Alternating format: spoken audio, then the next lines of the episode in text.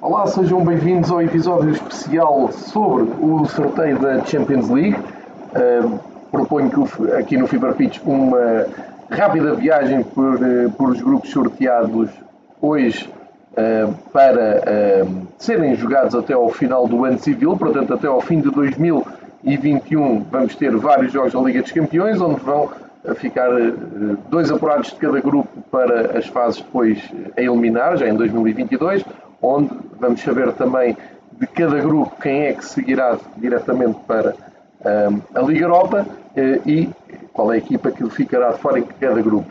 Uh, proponho fazer uma viagem de, do grupo A uh, ao grupo H, com o maior destaque, obviamente, para os clubes portugueses e uma análise mais ampla, mais detalhada, clube a clube, à medida que vamos percorrendo todos os grupos. E por isso não vou dar primazia a nenhum grupo dos, eh, dos portugueses, vou seguir isto mesmo por ordem alfabética, para dar aqui algum ritmo e atenção igual a todos os grupos, mas nesta altura já toda a gente sabe que eh, Benfica, Porto e Sporting calharam com adversários de respeito, mais o Benfica e o Porto que até o Sporting, eh, mas lá está, vou deixar isso para quando chegar então ao grupo respectivo fazer esse, essa análise.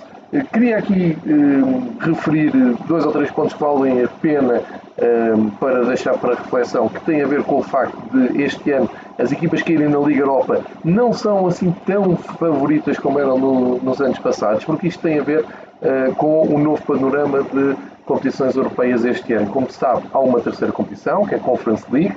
Nesta noite estão a decorrer uh, o final dos playoffs da Conference League e também da Liga Europa. Isto para dizer que a Liga Europa está mais seleta, mais equilibrada e uh, com clubes uh, mais fortes, ou seja, aquelas equipas mais exóticas que iam caindo das primeiras eliminatórias da, da, Champions e depois acabavam por sobreviver na Liga Europa, estão quase todas, salvo algumas exceções que também iremos ver num outro episódio, quando gravar um episódio só uh, sobre o sorteio da Liga Europa, que acontece amanhã, e outro só sobre a Conference League, para dar também aqui destaque e moral à Conference League, que é uma prova que eu gosto muito, acho que está a funcionar muito bem e já está a produzir histórias muito, muito interessantes. Uh, mas queria deixar essa, essa visão de que não será assim tão fácil para quem cair na Liga Europa ser considerado favorito. Uh, e depois aqui uma breve nota sobre o calendário português, que geralmente costuma uh, ser um pouco mais dramático para as equipas da, da Liga Portuguesa que andam na Liga dos Campeões e depois, quando o campeonato aperta, eh, nas vésperas ou a seguir aos compromissos da Liga dos Campeões, têm mais dificuldades. Ora bem, uh, este ano, os três, chamados três grandes, os três candidatos ao título, estão todos na mesma prova, portanto, estão todos em igualdade de circunstâncias. Se estiver a aproximar um derby ou um clássico, todas as equipas, Porto, Benfica e Sporting, vão ter praticamente o mesmo grau de dificuldade depois nas semanas europeias, com jogos sempre à terça e à quarta. Já sabe uh, que Benfica e Porto não vão poder jogar no mesmo dia, isso tem a ver com o nível de audiência mais elevado que a UEFA considera que os dois clubes portugueses têm em relação uh, ao Sporting e uh, deixar também aqui esta informação. Há muita gente que está a aguardar o calendário e é muito importante esse próprio calendário e se calhar voltaremos à Champions League mais perto do arranque para observarmos do ponto de vista da, da competição em si, de, de, das características que o calendário de cada grupo traz, porque também é importante para perceber o favoritismo, se cresce ou não com a data dos jogos mas essa, essas mesmas datas só serão eh, conhecidas no sábado. Portanto, fica aqui essa informação. Sendo assim, eh, esta análise é muito mais superficial, é muito mais teórica e tem muito mais a ver com eh, o que valem os clubes ao dia 2 e também a sua história europeia e a sua experiência na maior competição de clubes da Europa. Posto isto e esta breve introdução, venham comigo então por uma viagem pelos vários grupos sorteados hoje, do grupo A até ao grupo H, para tentarmos ficar a perceber uh, favoritos, quem é que poderá seguir em frente e quem é que poderão ser as surpresas dos grupos. Posto isto, começamos então pelo grupo A, onde temos logo uma, uma junção absolutamente explosiva. Manchester City, PSG, Paris Saint-Germain, caiam os dois no mesmo grupo. Isto levantou logo um, imenso, imenso barulho nas redes sociais. E porquê? Que nem de propósito, quando estamos alguns dias do fecho marcado, e isto também me parece ser absolutamente determinante para perceber que prova é que vamos ter, porque vai se intensificar muito mais o mercado agora e uh, sabendo os desafios que as equipas têm pela frente, uh, se calhar vamos ter então uh, os maiores, ou vamos juntar a, já grandes movimentações que houve, como o Jack Grealish, como o Lukaku, que, que agitaram o mercado, vamos ter mais e mais sonantes. O que é que eu quero dizer com isto?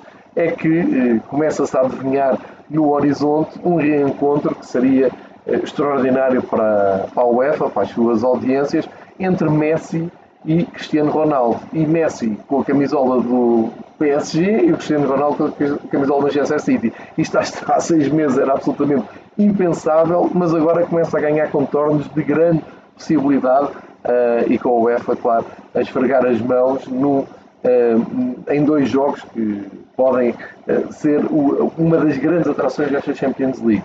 Depois, além de Manchester City e PSG, claramente favoritos a seguirem em frente, tudo o que não seja o apuramento dos dois clubes, eh, eu não vou dizer colossos europeus, mas vou dizer eh, representativos de países endinheirados, vamos chamar assim, ehm, vão ter a companhia do Leipzig, também um projeto recente no futebol alemão, mas agora já ehm, bem batido no futebol europeu.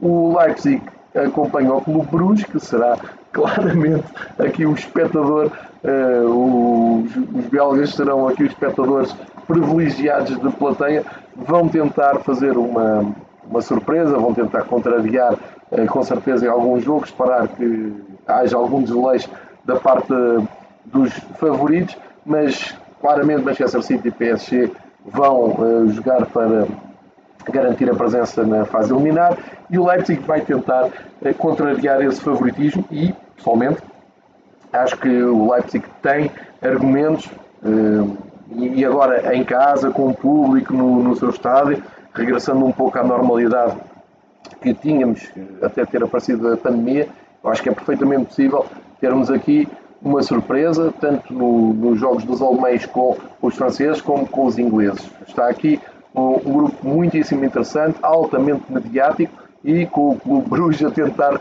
fugir ao último lugar, que a tarefa que não vai ser nada fácil. Portanto, previsão Fever Pitch, Manchester e PSG em frente, Leipzig para a Liga Europa. Agora imaginem que este Leipzig tem estado uh, em fases muito adiantadas da Liga dos Campeões entra na Liga Europa, já estamos a ver que nível poderá ter a Liga Europa em 2022. Vamos para o grupo B. Primeiro, clube português em ação. O Porto ficou num grupo de uh, clubes clássicos. É um um grupo excelente para quem gosta de futebol e da história do futebol, porque estamos a falar de um Atlético Madrid que é vice-campeão uh, europeu, de um Liverpool e do Milan que já foram várias vezes campeões europeus. Estamos a falar aqui de muitas taças campeões conquistadas e o próprio Porto que tem duas taças campeões no seu museu. Portanto, estamos a falar de clubes clássicos de futebol uh, clássico. Aqui, nota de destaque para o regresso do AC Milan a estas leads. Um, em 2021 não é aquele Milan dos anos 80 e dos anos 90, obviamente, mas é o Milan que tem, tem recuperado. Uh, é bem verdade que há um ano estiveram no norte do país a discutir uma eliminatória com o Rio Ave nos penaltis, mas a época que fizeram foi de afirmação, lutaram até tarde na Série A. Uh, Stefano Pioli tentou montar uma equipa uh, competitiva, não conseguiram chegar uh, ao Scudetto, mas conseguiram andar lá em cima e o suficiente para estarem na Liga dos Campeões. Atlético Madrid e Liverpool são uh, duas equipas que nos últimos anos têm sido presença assídua nas fases decisivas da Liga dos Campeões, inclusive em finais de Champions League, são as equipas mais fortes no plano teórico, inclusive entre eles há ali umas contas a ajustar, porque o Atlético Madrid eliminou o Liverpool em Anfield no último jogo com público antes da pandemia na, nessa Liga do, dos Campeões, uh, e o Porto, que vem de uma Liga dos Campeões uh, muito positiva no ano passado, uh, onde tinha onde fez uma, uma prova excelente, iluminante, inclusive a Juventus. Um, vai repetir, vai tentar chegar novamente à fase eliminar, que é esse o grande objetivo do Porto.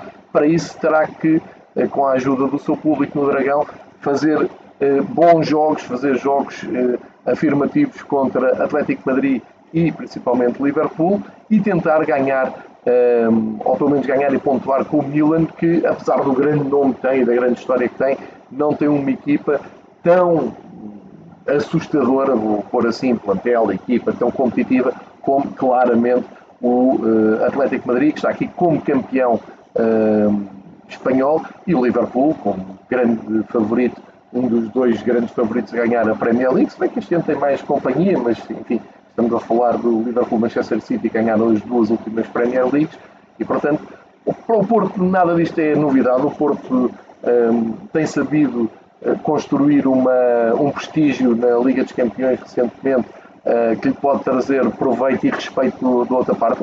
Basta lembrar que no ano passado uh, jogou com o Manchester City exatamente na mesma condição de vice-campeão inglês e até conseguiu resultados positivos, ou resultado positivo com a equipa de Pep Guardiola. Agora é o Liverpool de Klopp, é o hiperrealista Atlético Madrid de, de Simeone, vai, há essa curiosidade do João Félix de regressar ao Dragão, onde foi feliz com o Benfica, e eh, ver o que vai acontecer.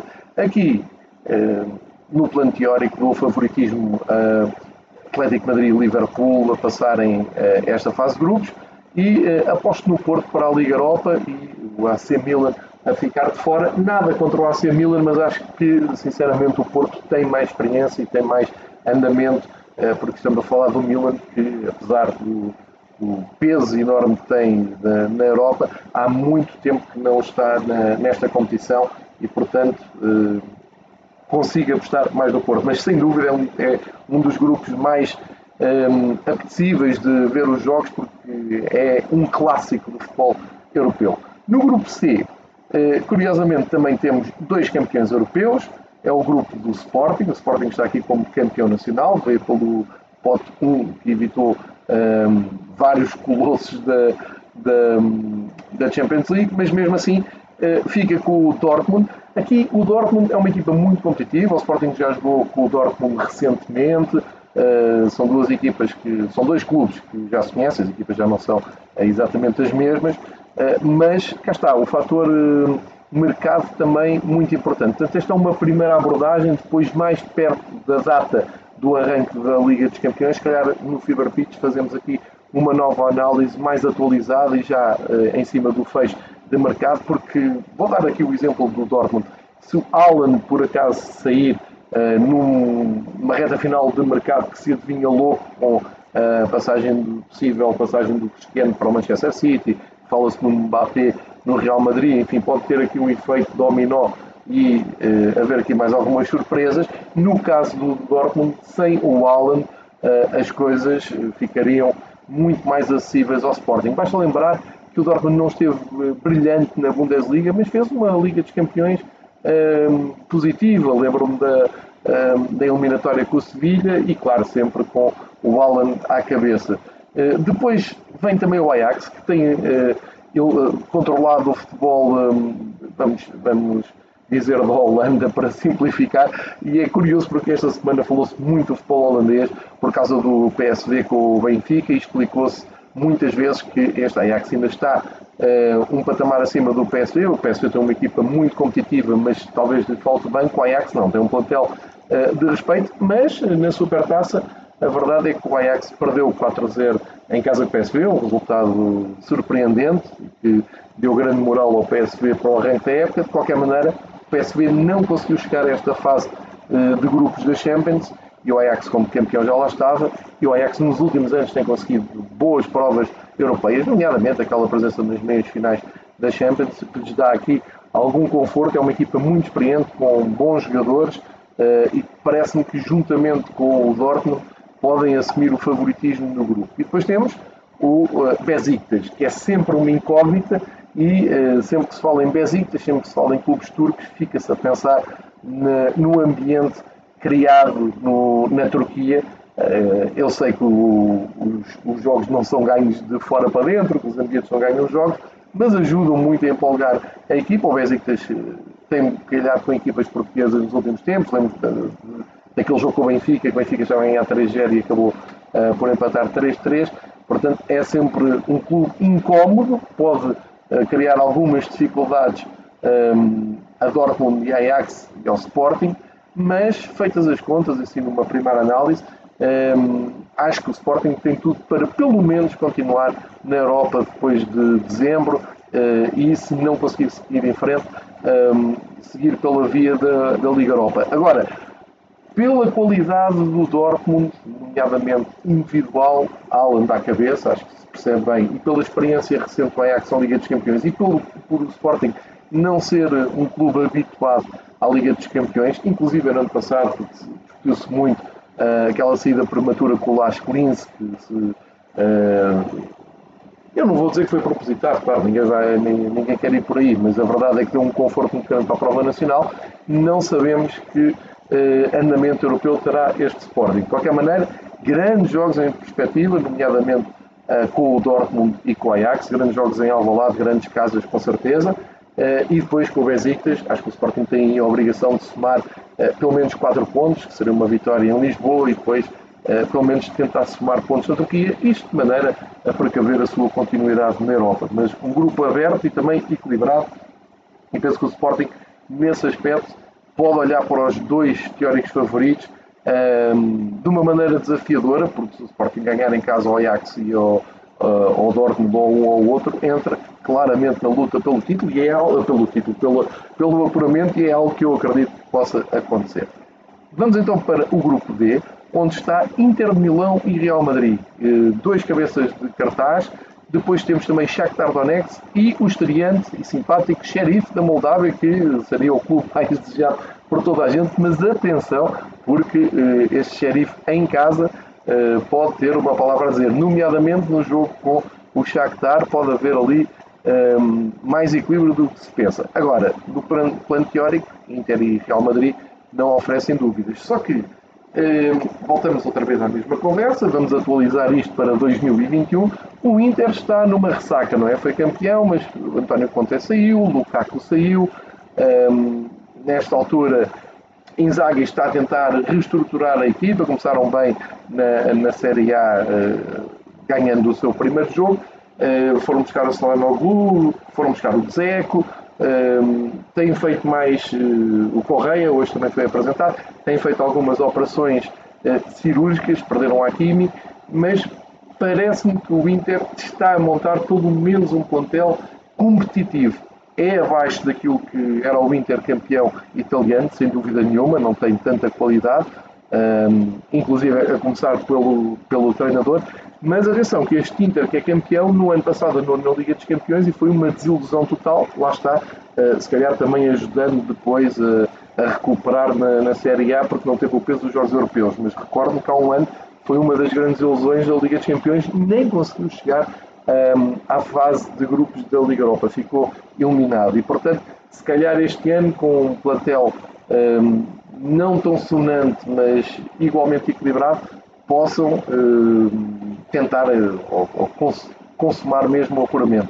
O Real Madrid é o Real Madrid, é a equipa que tem escrito na, na testa, ou se quiserem, no seu uh, emblema por cima da coroa, quase que se consegue ler ali Champions League, é a equipa mais vencedora da, da Champions League, adoram esta competição, e é um Real Madrid que parece-me estar a renascer, porque se forem mesmo buscar um Mbappé, uh, estamos a falar de Mbappé, Benzema, Bale, que afinal ficou e até marcou na, num dos jogos mais sensacionais do Campeonato Espanhol dos últimos anos, que é o Levante uh, Real Madrid, e parece-me que o Real Madrid vai, ter, vai fazer tudo para não, não facilitar. No ano passado, recordo também teve muitas dificuldades o Real Madrid, mas o panorama também era diferente. Nós, eu acho que vamos voltar um pouco aqui à normalidade.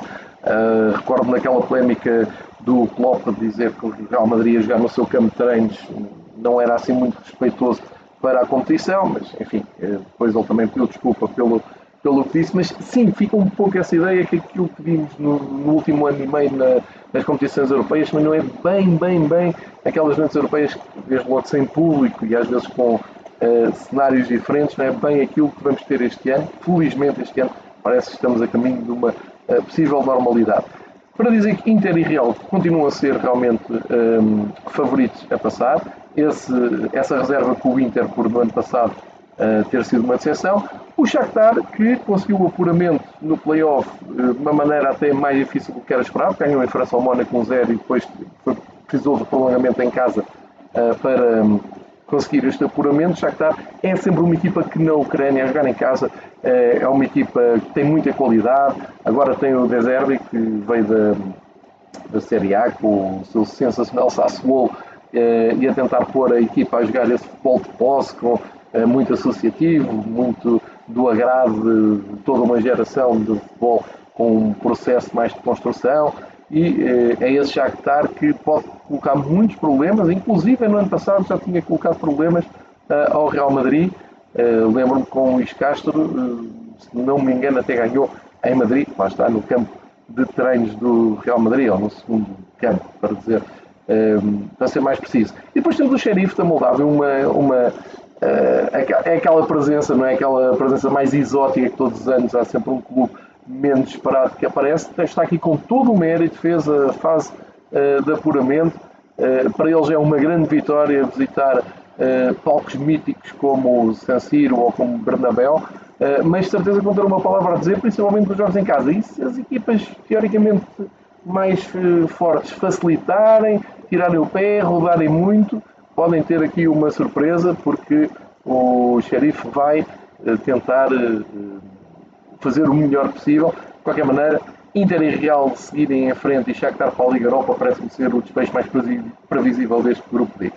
Chegamos então ao grupo E, onde está o Benfica e eh, o Benfica nestes sorteios da Liga dos Campeões, no regresso do Benfica à Liga dos Campeões, nos últimos 11 anos o Benfica falhou uma vez a presença na Liga dos Campeões foi no ano passado, nos últimos 10 é presença assídua, está habituado a estes sorteios, só que desta vez não foi uma equipa forte e uma muito forte. São dois colossos, e estes sim são colossos com história, são eh, equipas eh, eh, do topo do futebol mundial. Estamos a falar de Bayern e Barcelona juntos. Só por si já vão dar dois jogos eh, extraordinários, tanto em Munique como em Barcelona. Uh, e depois Benfica e Dinamo Kiev parece que têm aqui o papel de lutar uh, pela sobrevivência europeia, isto é, passar para a Liga Europa, conseguir o terceiro lugar. Agora, será possível a Benfica e Dinamo Kiev olhar para os gigantes Bayern e Barcelona e uh, desafiá-los, olhá-los nos, nos, olhos e tentarem um, intrometerem-se nesta luta e terem a hipótese de apuramento? É difícil, é muito difícil. Teoricamente, até é complicado imaginar isso. Mas vamos pensar eh, mais até no Barcelona do que no Bayern, porque eu eh, acho que o Bayern, sim senhor, também está em reestruturação. O Hansi Flick saiu, entrou o Nagelsmann. O Nagelsmann, como se viu eh, no primeiro jogo da, Bundesliga, teve dificuldades, empatou. Não é esse o Bayern que estamos habituados a ver. nesta altura, mais uma vez, o fator mercado a ser importante para percebermos o que é que vamos ter daqui para a frente. Fala-se numa possível saída do Lewandowski, não sei se isto vai acontecer ou não, mas se sair uh, também mexe um pouco no perfil atacante do Bayern. Ouvi o, o Neuer a falar com muito respeito do Benfica, a dizer que o Estádio da Luz faz sempre um ambiente extraordinário e é preciso respeitar tanto o Benfica como o Dinamo Kiev, que tem qualidade, tem história, tem cultura e tem experiência de provas europeias, germânicos neste aspecto nunca facilitam e também não desiludem. Recordar ehm, esse duelo de Bayern e Benfica uh, nos oitavos de final da, Champions League. Ehm, na altura o Benfica perdeu 1-0 em Munique e depois um espetacular 2-2 no Estádio da Luz. É mais por aí que os adeptos do Benfica querem, mais equilíbrio, porque a seguir a isso o Benfica voltou ehm, a Munique uh, e aí foi goleado e na Luz Uh, houve tempo até para Renato Sanches marcar um gol, que até foi aplaudido, mas, uh, enfim, é um, um novo Bayern um, com uma nova cara, uma nova equipa técnica, talvez até a ter que reinventar-se sair então a sua estrela do, do ataque, Lewandowski.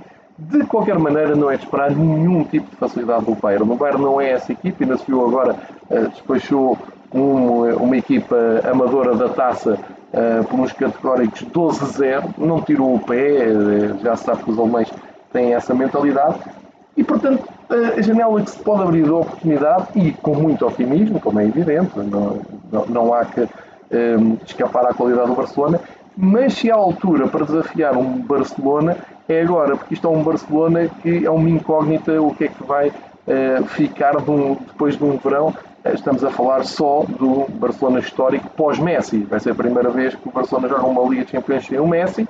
Muitos problemas financeiros, um, muitas dúvidas no, no 11. Uh, em jeito de brincadeira, pode ser que a referência do ataque passamos de Messi para Bright White, e eu gosto muito do avançado dinamarquês, mas são nomes que só por si já, já explicam um, a, complexidade que há para os adeptos do Barcelona perceberem isto. Agora, não deixe só o Barcelona, o Barcelona do Pedro, o Barcelona que se renova e que tem, obviamente, favoritismo.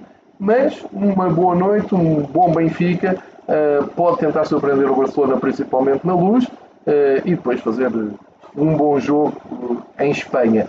É claro que os favoritos são o Bayern e o Barcelona, não há volta a dar, mas uh, eu acredito pela fase que o Barcelona está, lá está, estamos a falar do tal Barcelona novo, a página virou, já sem Messi, vamos ver uh, como é que as coisas correm. De qualquer maneira, se for Bayern e Barcelona em frente, ninguém ficará surpreendido. Se o Benfica conseguir uh, continuar na Liga Europa superiorizando só o Dinamo Kiev, acho que uh, consegue os objetivos mínimos um, se o Kiev ultrapassar o Benfica. E atenção que o Dinamo Kiev tem uma equipa muito competente, é treinada pelo Chesco, que chegou um, apupado pelos ultras do Dinamo Kiev, mas a verdade é que ganhou mesmo o campeonato da, da Ucrânia. Aqui estamos a falar do campeão da Ucrânia, o campeão, o campeão da Alemanha, só a Barcelona é que não venceu o seu campeonato. Uh, mas o Dinamo Kiev é uma equipa que uh, representa metade da seleção ucraniana. Isto em relação ao último jogo que a Ucrânia fez no, no Europeu, que acompanhámos aqui também dia a dia no Fever Pitch. Uh, metade dessa seleção é, joga no Dinamo Kiev e, portanto, é muito coesa, muito competitiva, eh, e portanto não vai ser nada fácil nem para Benfica, nem para Barcelona, nem para Bayern, especialmente em Kiev e à medida que as semanas avançam, já se sabe também há aquela componente psicológica da meteorologia uh, país de leste e ser um pouco mais desagradável. Mas aqui acho que há um grande desafio à altura do Benfica e se o Benfica quer recuperar o seu prestígio europeu, tem aqui uma boa possibilidade para deixar eh, uma boa impressão, assim saiba jogar todos os seis jogos eh, para ganhar olhos nos olhos com o adversário e deixar uma boa imagem. Sobram-nos então mais três grupos. Vamos para o grupo F, onde eh, vai acontecer a repetição da final da Liga Europa, que tivemos aqui há uns meses, entre Villarreal e Manchester United. Estão no mesmo grupo, é uma, uma curiosidade. O Villarreal está aqui exatamente como vencedor da Liga Europa, o Manchester como apurado da Premier League vão ter a companhia da sensacional Atalanta, que já nos habituámos a ver nestas andanças da Liga dos Campeões, e o Young Boys, que conseguiu o apuramento no play-off um, na véspera do, do, sorteio. E o Young Boys, chama a atenção para isso, é o atual um, dominador do futebol da Suíça. Depois temos aqui muitos anos a presença do Basileia, o Young Boys conseguiu desenvolver um, todo um plano que permite agora dominar o futebol da Suíça e chegar eh, a esta Liga dos Campeões com uma equipa competitiva eh, e com a ambição também de complicar a vida hum, aos favoritos. Eh, e aqui vou vir um, um pouco como acontece no grupo do Sporting. Eu acho que pote 2 e 3 terão as equipas mais fortes do grupo. Manchester United e Atalanta são os candidatos a seguir em frente. O Villarreal pelo seu treinador, por ter ganho a Liga Europa, por um plantel muito equilibrado, com Gerardo Moreno uh, à cabeça, uh, tem uma palavra a dizer. Vai ser uma luta a três? Sim. Uh, eu dou favoritismo a italianos e ingleses e o Young Boys à espreita de alguma escorregadela e alguma fac algum facilitismo que permite aos suíços pelo menos sonhar com o apuramento para a Liga Europa. mas se as coisas correrem eh, de uma forma natural. Se o Manchester United conseguir uma regularidade que não tem conseguido no campeonato eh, inglês, se Solskjaer conseguir dar esse, esse equilíbrio às exibições da equipa, vamos ter aqui ótimos jogos, eh, mas à partida italianos e ingleses em frente, com a equipa do Ney Emery, obviamente, à espreita. O grupo G será teoricamente o grupo menos interessante, mais fraco, o que lhe queiram chamar. Todas as equipas eh, ao longo do sorteio estavam a olhar para o grupo G a ver se encaixavam lá, mas eu vou também deixar esta hum, teoria para reflexão. Uh, imaginem que o Benfica, o Porto ou o Sporting que faziam parte deste grupo G. Estamos a falar de equipas como o Lille, o Sevilha, o Salzburgo e o Wolfsburgo. Ok, aqui ninguém estará à espera que saia daqui o próximo campeão europeu, é verdade. Mas é um grupo muito mais equilibrado e muito mais imprevisível do que os grupos onde Sporting, Porto e Benfica estão. Onde, onde os três clubes portugueses estão, sabem e admitem e partem do princípio que são inferiores ou, ou que não são tão fortes ou menos do que duas equipas do, do grupo. Isto em termos de valor, hum, até pode ser orçamental, se quiserem, para pôr as coisas no campo da matemática, das percentagens. Se calhasse num grupo não, com equipas não tão sonantes, a exigência dos adeptos e, do, e a pressão mediática ia ser enorme e não era certo que nenhum dos três clubes portugueses conseguisse ganhar ao Sevilha, ao Salzburgo, ao Wolfsburgo e ao Lille. Sim, eh, se calhar estou a ser muito pessimista, mas é a mais pura verdade. O Salzburgo tem um projeto muito bom, eh, são muito competitivos, têm dominado o futebol austríaco. O Wolfsburgo tem uma ótima equipa, a equipa de Bundesliga, estamos a falar de uma equipa de Bundesliga top 3, top 4, por isso é que estão aqui apurados diretamente pelo campeonato. E o Lille terá, será talvez a equipa eh, mais apetecível, porque foi, foram os campeões, mas foram os campeões improváveis e, e esse projeto liderado pelo treinador campeão desmoronou-se um pouco.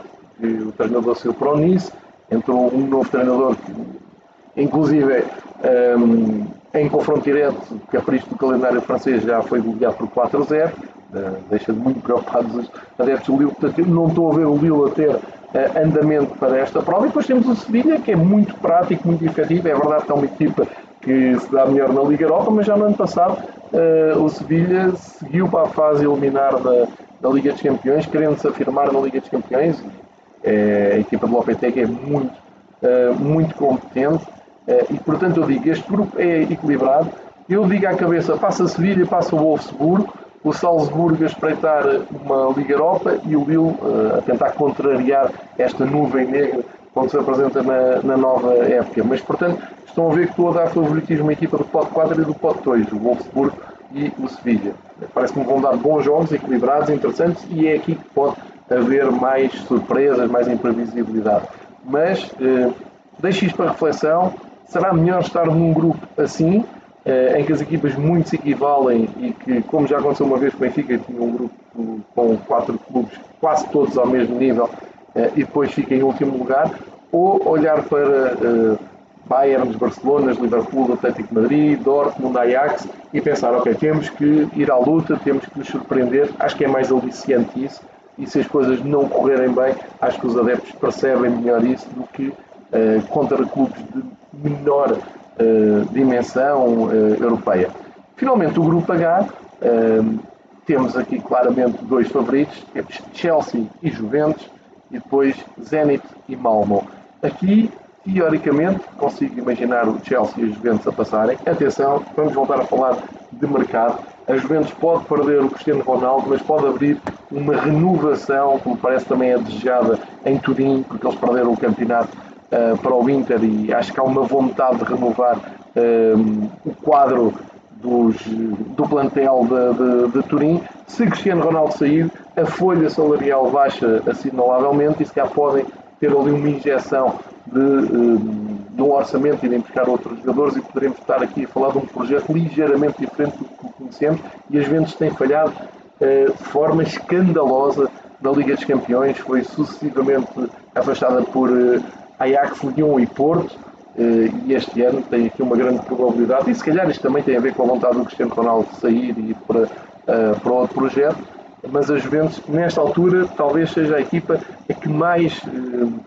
imprevisível na maneira como vai abordar este grupo H. O Chelsea, muito forte, campeão europeu em título, vencedor já do, da, da na Premier League da, da, da, primeira jornada. O Chelsea está muito forte, tem, um, ehm, tem um ótimo treinador, tem um plantel de luxo agora com o Lukaku na frente. Uh, enfim, aposto muito neste Chelsea para ir longe novamente, não fossem eles campeões europeus.